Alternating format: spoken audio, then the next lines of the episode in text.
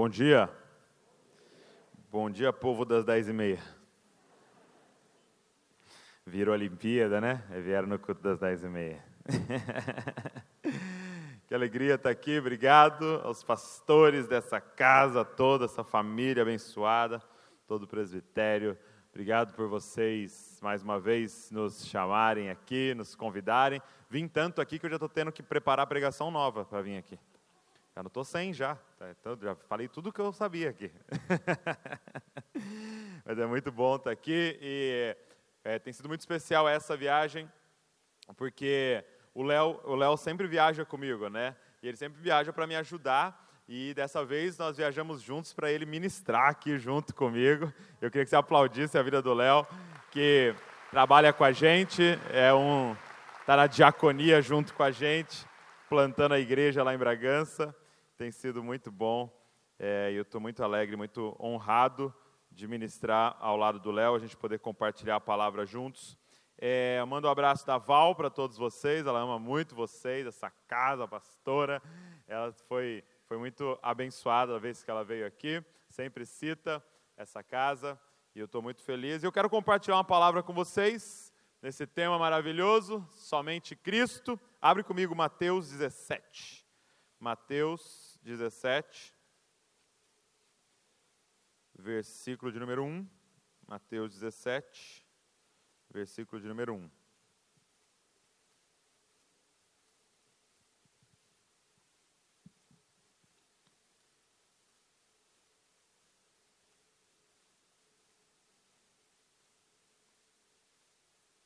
Mateus 17, verso 1.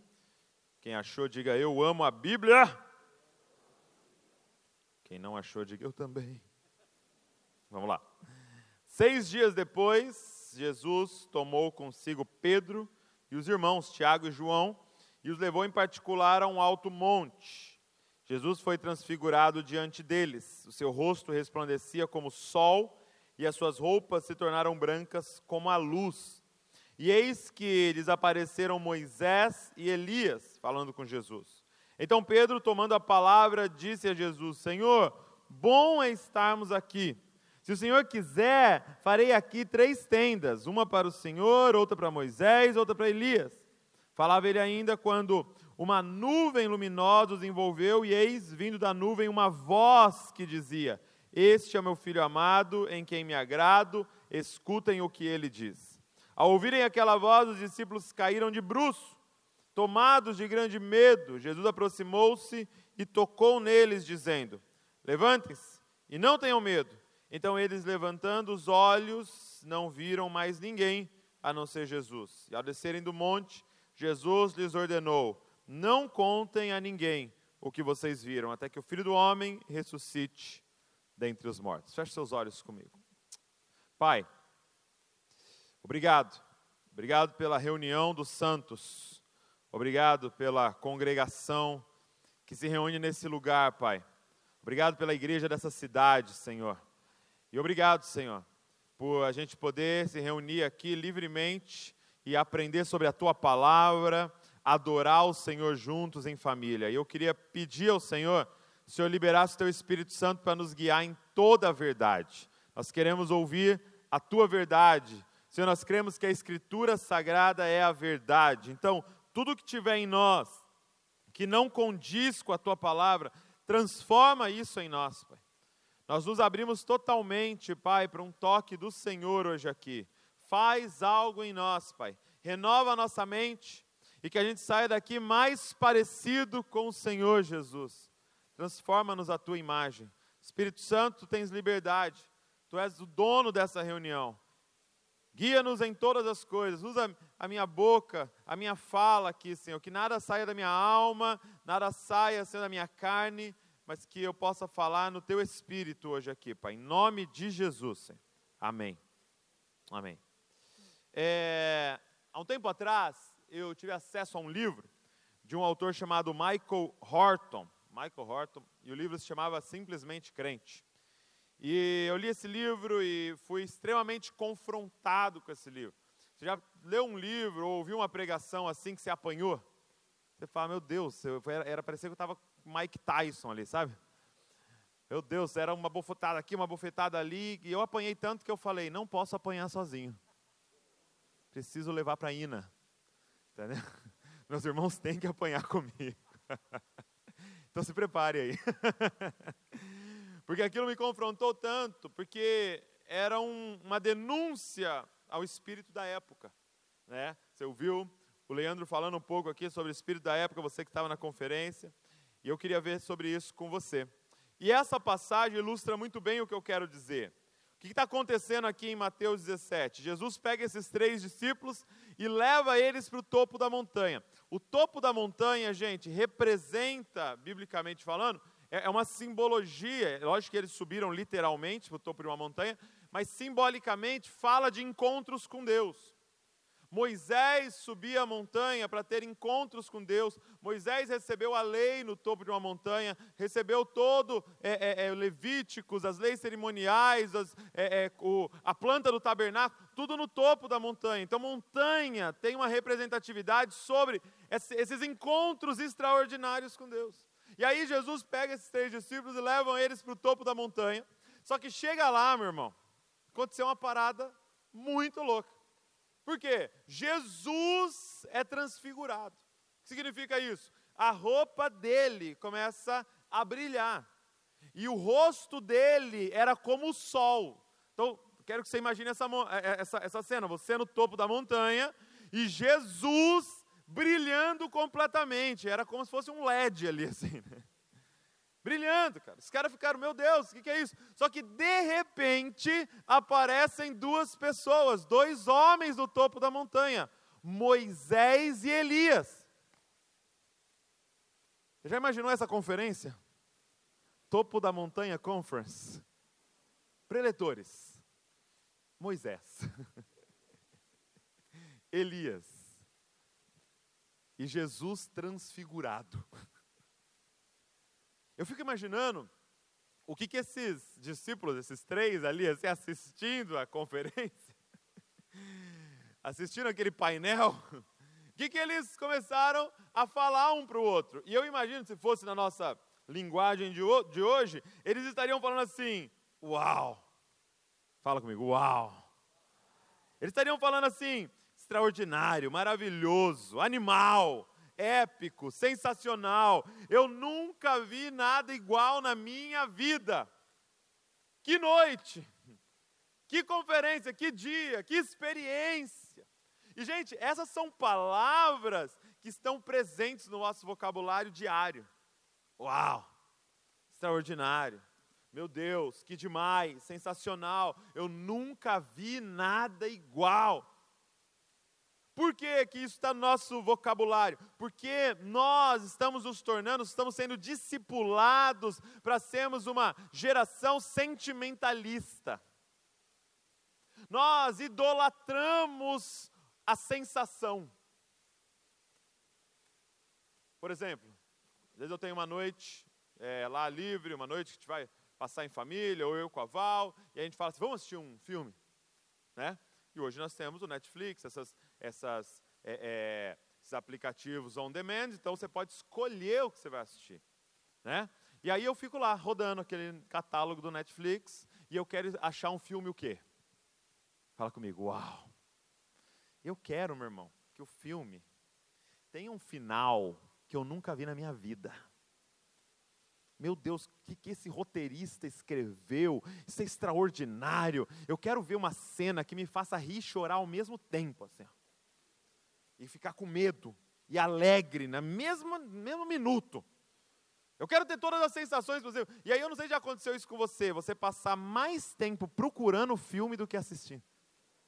Você procura, procura, procura, quando você gente, já está na hora de dormir. Não achamos.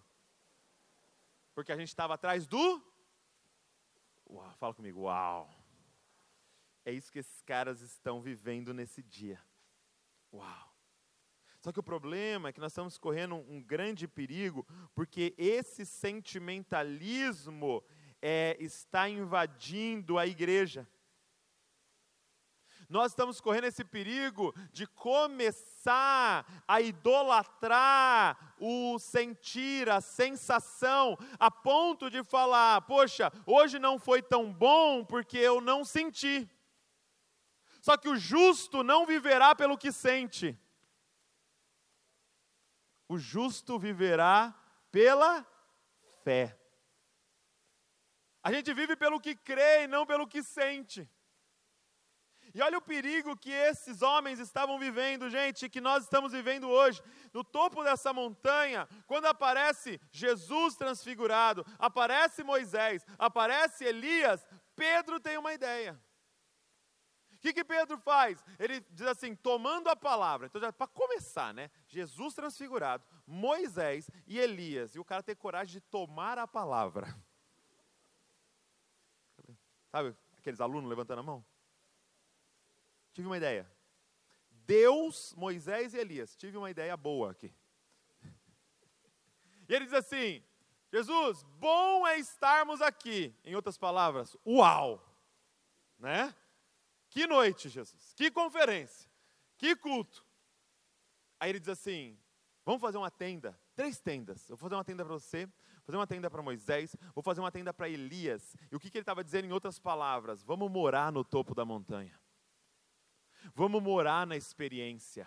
Vamos ficar aqui nessa atmosfera. Vamos ficar aqui. E aí é muito louco, porque a Bíblia diz assim: enquanto ainda falava, uma voz começa a falar do céu, uma nuvem envolve eles e uma voz começa a falar. Gente, trazendo para nós hoje, Deus estava dizendo: cala a boquinha, Pedro. Enquanto ainda falava, acho que Deus estava planejando, né? Vou, vou, esperar ele falar, vou falar, mas quando ele ouviu, ele falou: não, shh. você não, você não sabe o absurdo que você está falando. E esse é o absurdo que nós estamos correndo o risco de viver. Porque qual é o absurdo dessa fala de Pedro? É porque Pedro estava igualando Jesus, Moisés e Elias e uma experiência. Pedro estava colocando tudo na mesma categoria. É bom estar tá aqui com você, Jesus, com Moisés, com Elias. É bom essa atmosfera. Deus tem que parar o Pai para tudo e fala: Ei, pera, pera, pera aí. Este aqui é o meu filho amado em quem eu tenho prazer. Ouçam a Ele. Ei, Pedro, Presta atenção, Moisés é só uma sombra, é só um anúncio, é só alguém apontando para ele. Ei, Elias, é só alguém apontando para ele. Ei, a montanha só é extraordinária porque ele está no topo da montanha. Porque quando ele está lá embaixo, a montanha não serve de nada, porque é tudo sobre ele. É somente ele. Este é o extraordinário. Este é o uau. Olha que interessante. Quando a gente olha para a crucificação, tem um ladrão do lado de Jesus, né? O ladrão dos acréscimos do segundo tempo. O cara foi muito sagaz, meu irmão. Últimos minutos de vida. O cara olha para o lado e reconhece que é Cristo. Esse é um filho de Deus, não há, ele não fez nada errado, está sendo aqui, é, lembra de mim quando entrares no paraíso. E o cara é salvo ali, meu irmão. Dimas, o último vida louca da história, meu Se você entendeu, você tem um passado aí, viu? então, Jesus vira para ele e fala assim: Hoje mesmo estarás comigo no paraíso. E a gente fica, uau! Só que o que é uau na fala de Jesus? Sabe o que se destaca para a gente na fala de Jesus? Sabe o que a gente acha maravilhoso na fala de Jesus? A palavra paraíso. Mas o uau da fala de Jesus não é paraíso. Porque o uau da fala de Jesus é hoje mesmo estarás comigo. Sabe que a gente está valorizando mais o paraíso do que estar com Ele, mas deixa eu te ensinar o que, que é paraíso. É onde Ele está. Onde Ele está é o paraíso.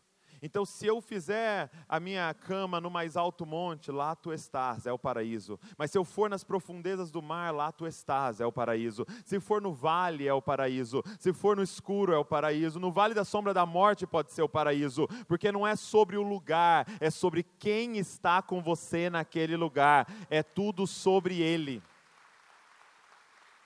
Cara, nós temos que ter cuidado, porque a gente começou a idolatrar a experiência. Por exemplo, é, tá tendo o culto online agora também? É porque às vezes tem igreja que eu começava a falar com online e não estava mais tendo, entendeu?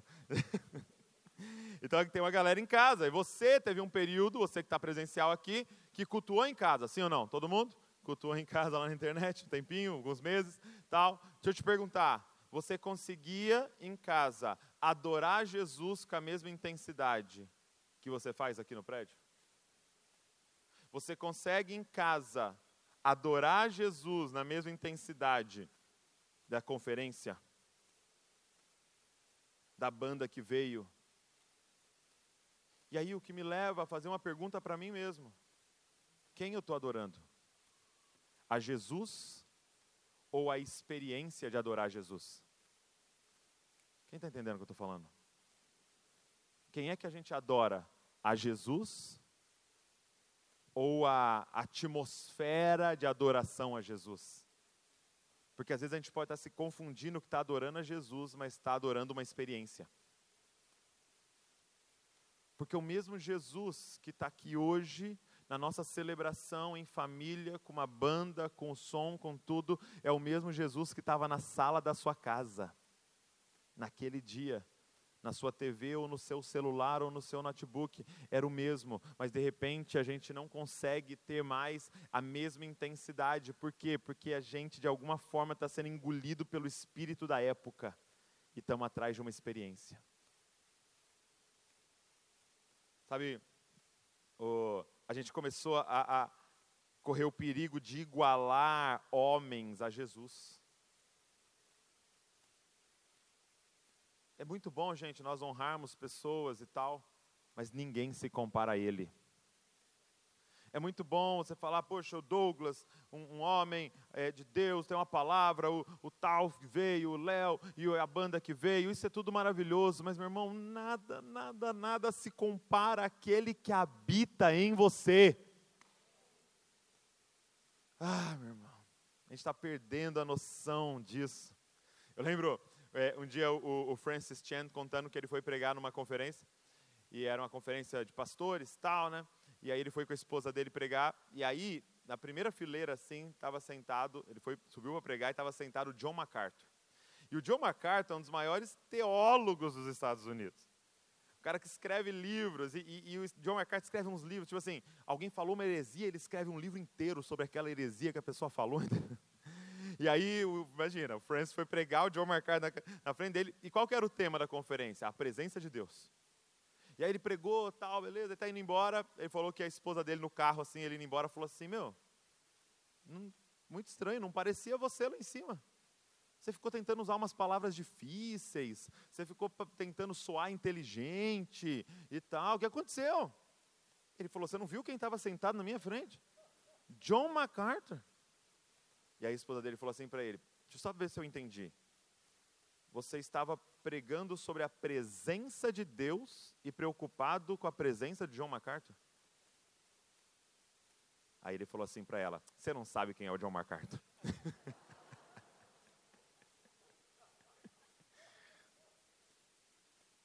Cara, é muito legal você pensar, mano, eu vou numa conferência que vai estar tá fulano, fulano e fulano.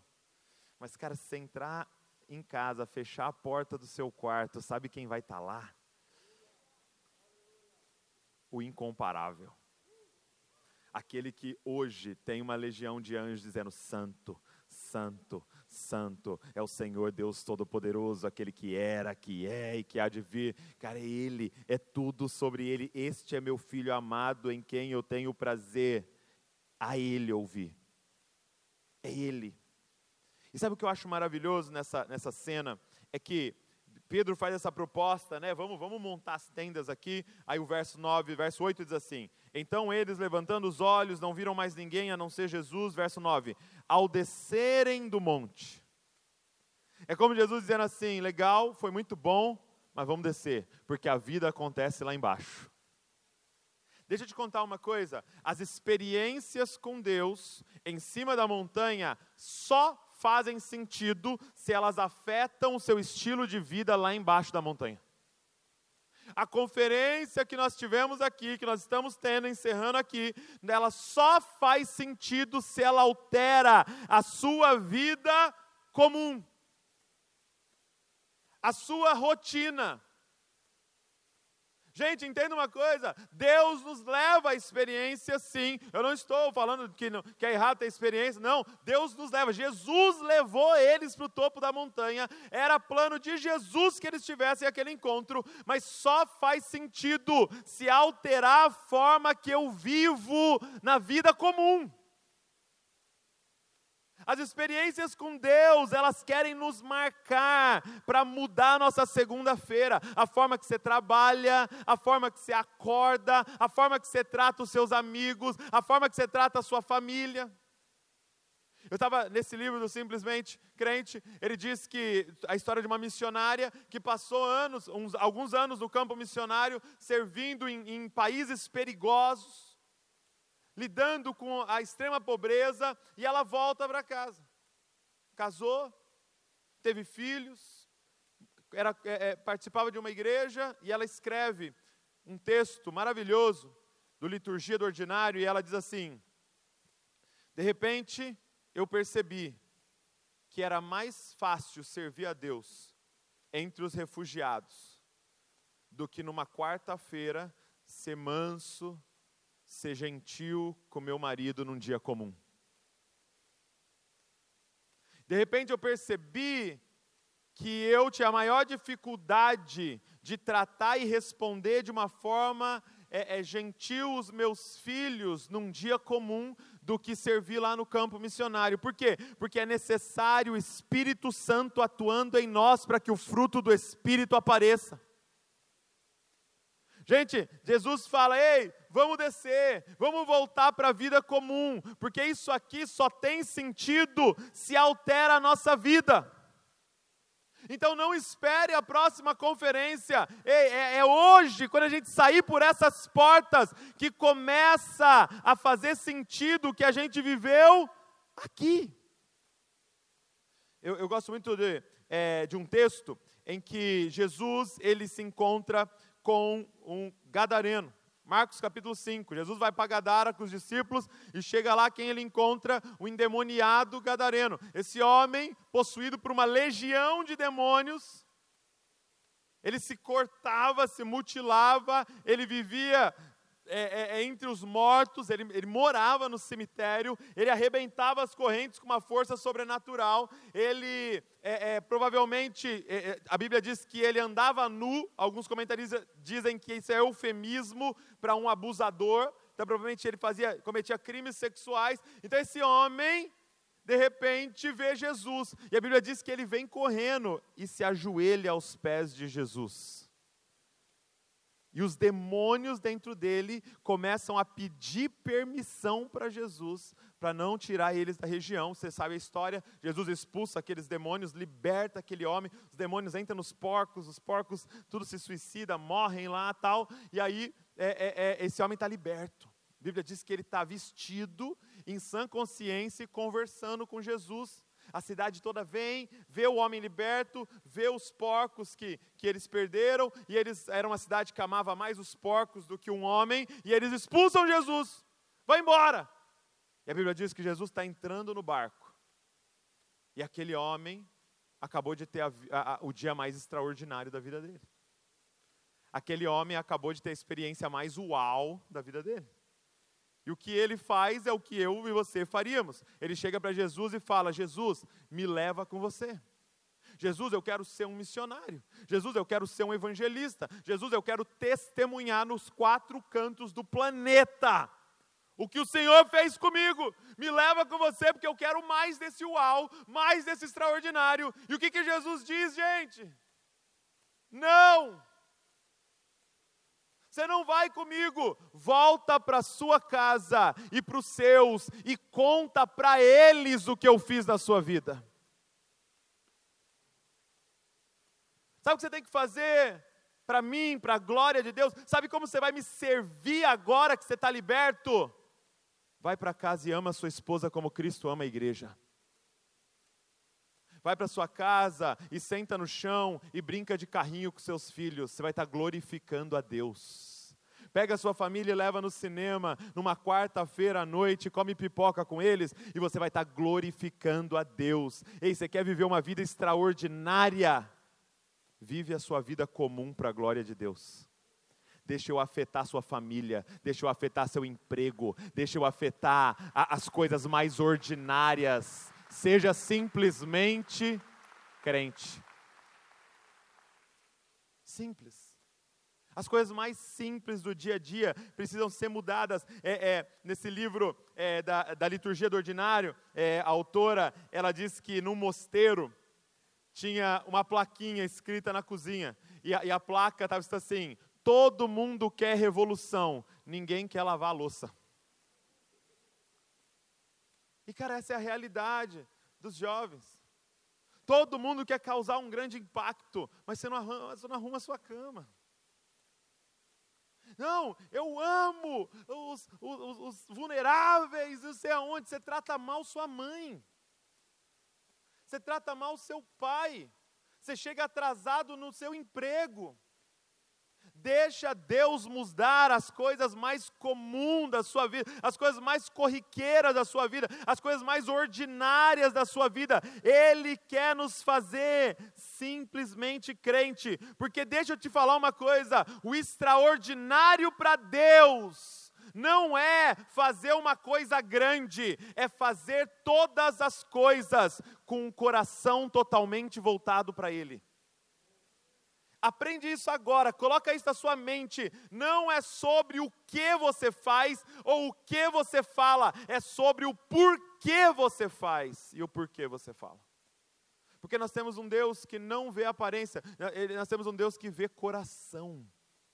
Eu não vejo como o homem vê, vocês veem a aparência, eu vejo o coração. Então a pergunta de Deus hoje aqui não é o que você está fazendo, não é o tamanho da obra que você está fazendo, é por que você está fazendo. Olha como Paulo vai colocar: ainda que eu fale a língua dos homens e dos anjos, se o meu porquê não for o amor, serve de nada. Ainda que eu tenha fé suficiente para mover montanhas, se o meu porquê não for o amor, não serve de nada. Ainda que eu entregue o meu corpo para ser queimado, eu entregue todos os meus bens para aqueles que precisam, se não for por amor, não serve de nada. Então, extraordinário para Deus não é o que você faz, extraordinário para Deus é você fazer todas as coisas com um novo coração. Com um coração que é totalmente dele. Esse é o grande desafio, gente, porque olha só o que acontece aqui. Acontece algo no final dessa, dessa cena que nós vimos, que talvez é o, o que seria mais complicado para todos nós. De novo, topo da montanha, eu tenho, eu e meus dois amigos, a gente vê Jesus transfigurado, uma cena absurda, que de, provavelmente só vai ser visto depois, quando ele for glorificado. Então, eu estou vendo antes. Eu vejo Moisés. Gente, são três judeus que estão ali, que cresceram lendo a Torá, que cresceram lendo o Pentateuco, que cresceram lendo os profetas. Eles estão vendo Moisés. E eles estão vendo Elias. E aí termina tudo aquilo ali. Deus fala de uma nuvem, o pai fala de uma nuvem, ele ouve a voz do pai. E aí olha o verso 9: Ao descerem do monte, Jesus lhes ordenou: não contem a ninguém o que vocês viram. não. Meu Deus, e agora? Como é que guarda isso?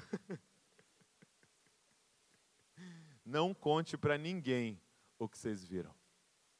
Mas Jesus, eu tirei foto de tudo. Eu filmei, eu fiz um Reels, um Reels que começa com a cena, entendeu? De você chegando, você começa a brilhar, daqui a pouco o pai vem, no final tem até uma dancinha. Não conte para ninguém. Por quê? Por que não conte para ninguém? Porque é o seguinte, gente. Quando nós temos o coração pecaminoso, a gente consegue transformar qualquer experiência com Deus em pecado. A gente consegue é, é, pegar qualquer coisa de Deus e transformar em pecado. Por quê? Porque a capacidade do coração pecaminoso é transformar tudo para Ele. O que, que ia acontecer? Por que, que Jesus dá essa orientação? Porque a primeira coisa que eles iam fazer era chegar para os outros discípulos e falar: Eu vi, vocês não. Quem é o favoritinho de Jesus aqui? Ah, você está lendo Moisés? Conheço Moisés. Você tem que ver o sotaque de Moisés, é maravilhoso. É um sotaque meio, meio do sul de Israel, assim, sabe?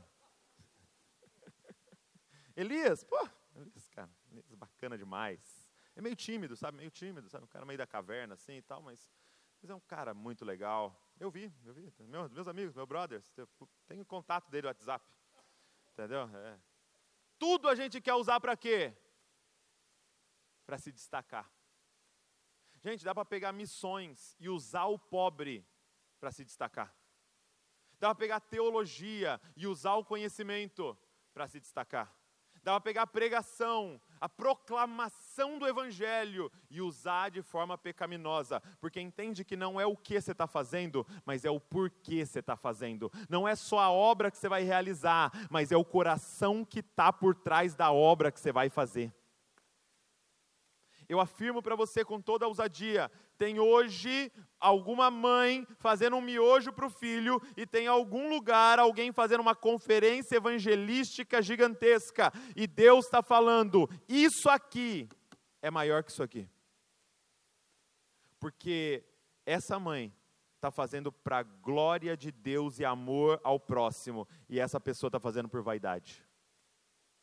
Então não é sobre o que você vai fazer, Pode ser que Deus chame a gente para fazer a vida inteira as coisas mais comuns que existem.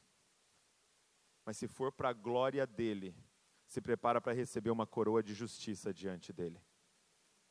Ah, cara, vai ter muita mãe, muito mais coroada do que vários líderes. Porque é o coração por trás daquilo que a gente está fazendo. Sabe, eu acho muito bacana algo que queima no coração dessa nova geração, que é de ser relevante, de, de fazer algo para mudar o mundo, de, de querer causar um impacto, isso é maravilhoso. Mas deixa eu te falar, como é que se causa um impacto, gente? Em Mateus capítulo 14, conta a história da multiplicação dos pães. Jesus está diante de provavelmente umas 15 mil pessoas, né? a Bíblia diz 5 mil homens, fora mulheres e crianças, e ele está ali pregando anunciando o evangelho, curando, libertando e tal, só que ele prega tanto tempo que o, o, o pessoal começou a ficar com fome. O pessoal começou a, a, a, alguns começaram até meio querer desmaiar ali assim e tal, e Jesus vendo a galera com fome, não dava para mandar embora, porque podia até desfalecer no caminho, ele chama para os discípulos e falou, e aí, preparados para mudar o mundo? Preparados para fazer um impacto na vida de todo mundo? Eu quero Jesus. Então, alimente essa galera aí. Alimente todo mundo. E os caras já soltam, what? Como? Impossível, não dá para fazer. E é impossível, tá, gente? É impossível. Vai lá, prega para essa galera aqui, ó, essas mil pessoas aqui. What? Não consigo. Prepara uma comida aqui, ó, para todo mundo aqui, faz uma refeição para todo mundo. Não dá. É impossível. Não dá para fazer. Aí Jesus fala assim: o que, que vocês têm aí? E aí é, é, bem provável que até o discípulo fala muito de forma sarcástica, né? Ele fala assim: ah, tem um menino com cinco pães e dois peixes, mas o que, que é isso, né? para tanta gente. Aí Jesus fala: serve. E aí Jesus vai nos ensinar agora como que ele muda o mundo. Como que ele causa um impacto. Eu gosto de dizer que aquele menino não saiu de casa para mudar o mundo. Sabe o que ele fez antes de sair de casa? Aquele menino fez a marmita dele. Sabe como muda o mundo, gente? Antes de sair de casa, só se preocupe em fazer a sua marmita. E um dia Jesus pode pedir a sua marmita, levantar para o alto e alimentar uma multidão com ela. Hoje aqui tem uma multidão de pessoas aqui, tem uma multidão de pessoas com a gente no online, só que eu não preparei isso para alimentar vocês, eu preparei isso para me alimentar. Isso aqui é apenas eu compartilhando a minha marmita com vocês hoje. Isso aqui é fruto do, da hora, uma hora mais cedo que eu acordei alguns dias da semana para ir diante de Deus e falar com Ele, e Ele ministrar o meu coração. E hoje Ele decidiu pegar essa marmita e alimentar vocês, mas sempre foi simplesmente uma marmita para mim. Cara, de verdade, você quer causar um impacto? Se preocupe em viver a vida comum para a glória de Deus. E um dia, Pode ser que Deus pegue essa sua vida comum, se Ele quiser. Se Ele não quiser, também tudo bem, porque Ele é suficiente. E alimente as pessoas. Um, um rapaz lá da igreja escreveu uma peça de teatro e estava compartilhando comigo. E era de um menino que quer causar um impacto, né? Ele quer causar um impacto, ele preparou uma pregação e tal. E aí acontece lá na, na, na peça de teatro que ele volta no tempo. Ele volta no tempo e ele encontra um rapaz assim, e aí ele fala, ele começa a conversar, tal, até que ele descobre que é Lucas. E aí ele descobre que é Lucas, ele fala, cara, você é Lucas tal. Aí o Lucas fala assim para ele, cara, é, inclusive você é cristão, né? Eu, eu, sou, pô, dá uma lida no negócio que eu estou escrevendo aqui, cara, para ver se está tudo certo, se, né, o que, que você acha tal. Aí ele pega para ler, é o Evangelho segundo Lucas. Ele fala, cara, isso aqui, é isso aqui é Bíblia. Aí Lucas fala, o que, que é Bíblia? Bíblia, né, os livros organizados. Não, não, cara, que Bíblia? Isso aí é uma carta que eu estou escrevendo para Teófilo. Um conhecido meu, que eu quero falar para ele sobre a vida de Jesus, eu estou escrevendo uma carta para ele. Nunca foi sobre escrever um livro que ia alcançar bilhões. Sempre foi uma marmita para compartilhar com um amigo. Isso aqui é um conjunto de cartas de alguém fazendo a vida comum. Gente, Efésios como Leandro Vieira diz, né, a carta mais mística de todas. Cara, as revelações mais profundas que tem, talvez esteja ali em Efésios, revelado o propósito eterno de Deus, revelada a natureza da igreja. E, e, cara, Paulo vai muito alto nessa carta, falando coisas inefáveis. Às vezes é difícil de entender algumas coisas que ele fala, e depois, quando ele chega no ápice da explicação de tudo isso, desses mistérios de Deus, como é que ele conclui? Então, pensando nisso, gente, Marido, ama sua mulher como Cristo ama a igreja. Esposa, submeta-se ao seu marido assim como a igreja é submissa a Cristo. Pais, não irrita seu filho, pai. Filhos, honre seu pai e sua mãe. Ei, patrão, trate seus funcionários sabendo que eles são cordeiros junto com você. Ei, funcionários, trabalhe como se estivesse trabalhando para o Senhor. Você entende? Que no fim das contas o que importa é a nossa vida comum sendo vivida para a glória de Deus. Você quer causar um impacto? Vai para casa.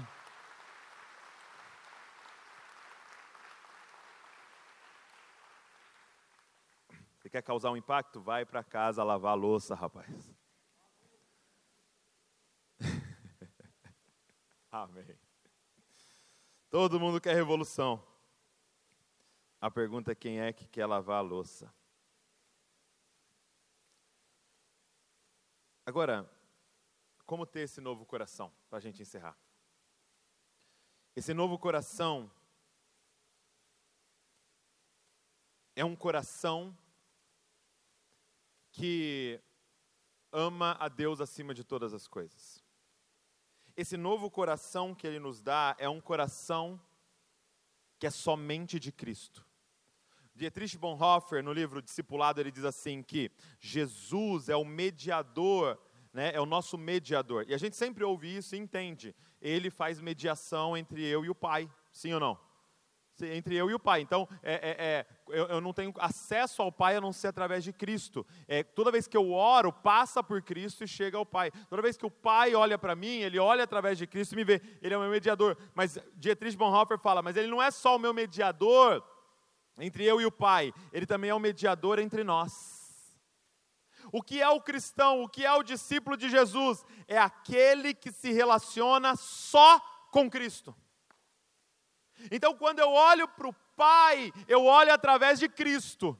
Quem vê a Cristo vê o Pai. Então, quando eu olho, eu estou olhando para Cristo. Mas quando eu olho para o Léo, eu olho para ele através de Cristo.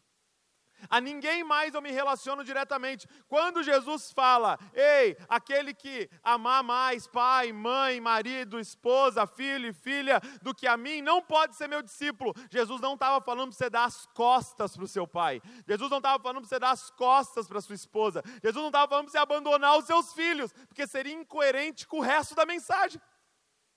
Do que, que ele está falando? Ele está dizendo agora, quando você for relacionar com seu pai, tem alguém no meio.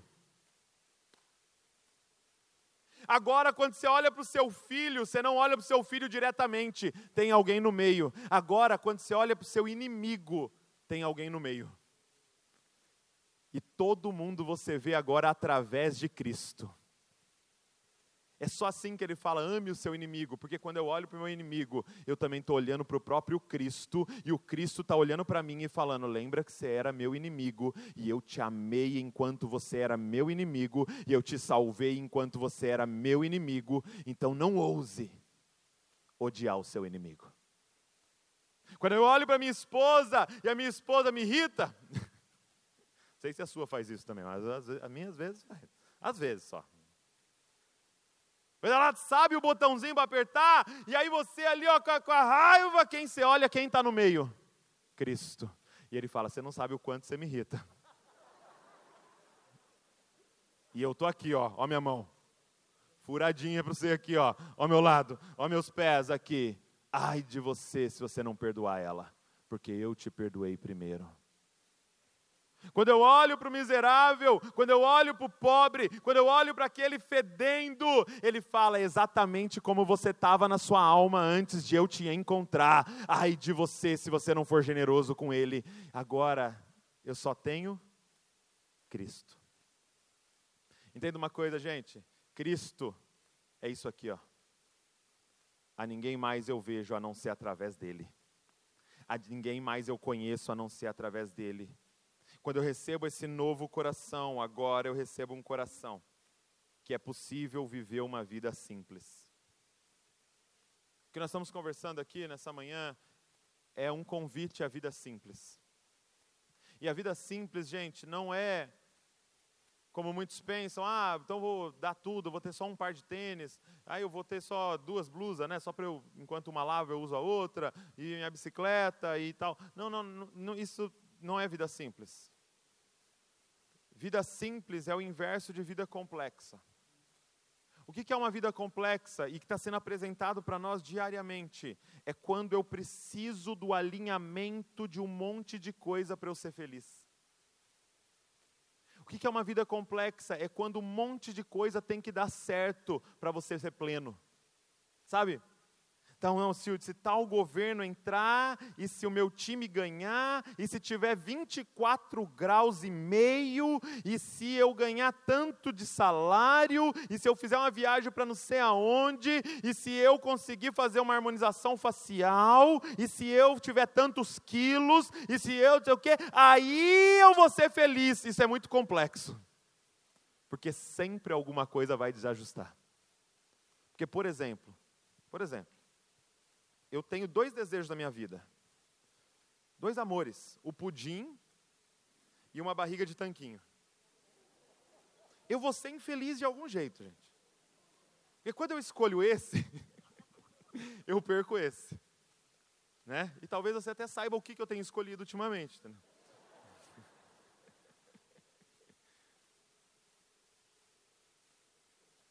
Eu quero viajar, mas eu quero filhos. Eu quero ter uma carreira e ficar rico, mas eu quero curtir a vida e não sei o quê. É impossível ser feliz nos moldes desse mundo, porque é muito complexo. Jesus está te convidando para uma vida simples. E o que é a vida simples? É quando você precisa só de uma coisa para ser feliz: Ele. Cara, é quando você precisa só de um para ser feliz: Ele. E esse não pode ser tirado de você. Gente, é assim que você vê Paulo em Filipenses preso, numa das piores é, é, prisões que já existiu na história, escrevendo uma carta para a igreja livre e dizendo: Alegrai-vos sempre no Senhor, outra vez vos digo, alegrai-vos. Um prisioneiro consolando os livres. Sejam felizes, gente. Oh, põe um sorriso no rosto. Porque eu estou pleno aqui. Porque essa prisão não consegue tirar o motivo da minha alegria. Eu considero tudo como perda, porque eu fui achado nele. Como eu disse, você e Cristo são um, gente, e isso nos basta. Isso nos basta. Ele está te convidando para uma vida simples, dizendo: o que eu preciso para ser feliz eu já recebi há dois mil anos atrás, e ninguém pode tirar isso de mim. Quem vai nos separar do amor de Deus que há em Cristo Jesus? Nada, nada, nada e absolutamente nada, nem a morte é capaz de nos separar. Imagina se te matarem, tão simplesmente te jogando no colo do seu amado. Não tem como nos abalar. Fica de pé no seu lugar.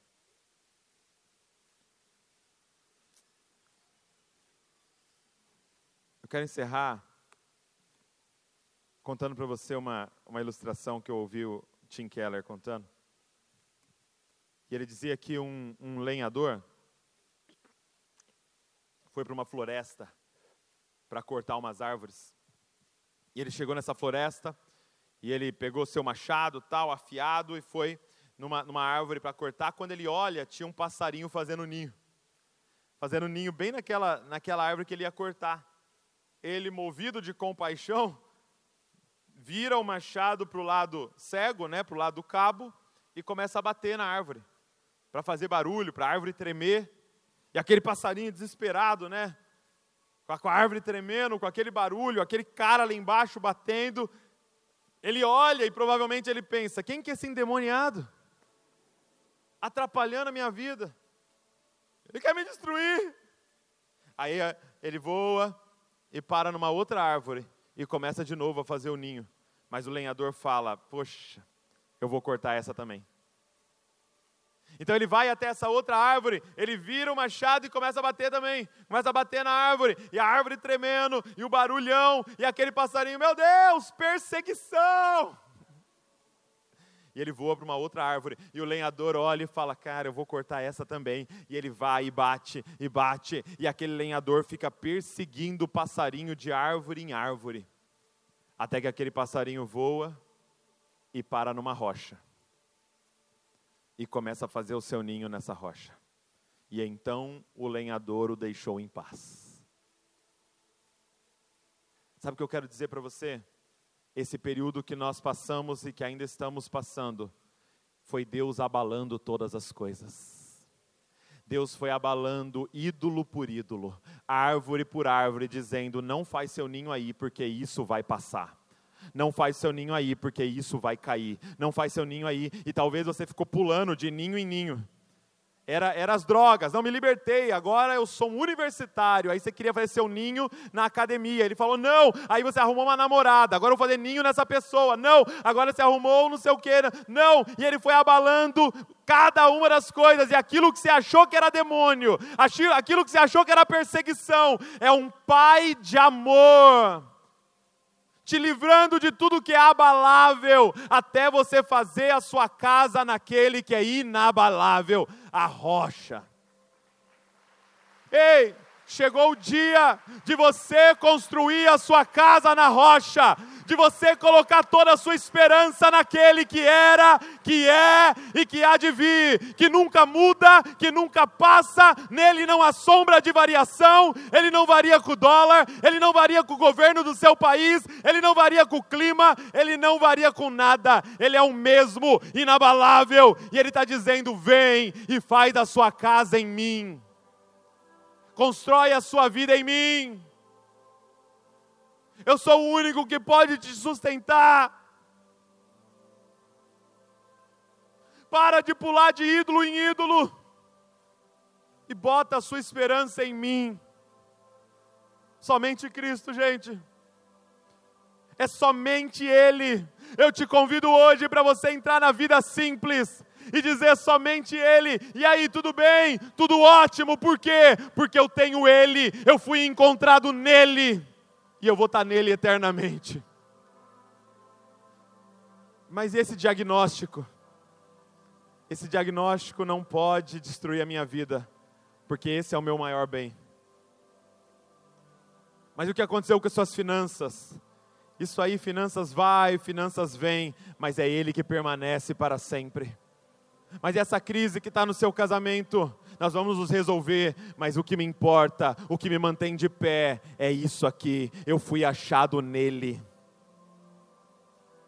Ele é tudo para mim, Ele é tudo em nós. Cristo em nós é a esperança da glória. O seu maior tesouro é ter sido encontrado por Cristo, adotado pelo Pai, e você vai reinar eternamente com Ele, é o seu maior tesouro. Feche seus olhos comigo. Eu quero te pedir, nessa manhã, começa a se arrepender de ter feito a sua cama, a tua casa, a colocar a sua esperança naquilo que não era Cristo. Começa a falar, Senhor, eu renuncio cada ídolo, eu renuncio, Senhor, cada, cada pessoa, cada lugar, cada coisa que eu coloquei, tudo que é criado, em que eu quis colocar minha esperança, eu renuncio agora. E nós queremos dizer, é somente Cristo. É somente Cristo, Tu és suficiente, Senhor. Senhor, tira-nos dessa posição sentimentalista, Pai, e nos coloca num lugar de fé Levanta homens e mulheres, Pai, que vão viver a vida comum para a tua glória, Senhor. Pai, nós queremos hoje ainda, amanhã ao acordar e trabalhar para a tua glória, Senhor. Nós queremos ser o melhor no nosso trabalho, não para destacar, não para ser melhor do que ninguém, mas para a tua glória, como se estivéssemos trabalhando para o Senhor, Deus. Nos dá um novo coração como maridos, nos dá um novo coração. Como esposa, nos dá um novo coração. Como filhos e filhas, nos dá um novo coração. Como patrão, como empregado, como cidadão, como homens, como mulheres, nos dá um novo coração para viver cada dia. E que nós possamos dizer, seja comendo, seja bebendo, seja fazendo, fazendo qualquer outra coisa, que possamos fazer tudo, absolutamente tudo, para a Sua glória, Pai. Porque é tudo sobre você, Senhor. No nome de Jesus nós oramos. Amém, Senhor. E amém.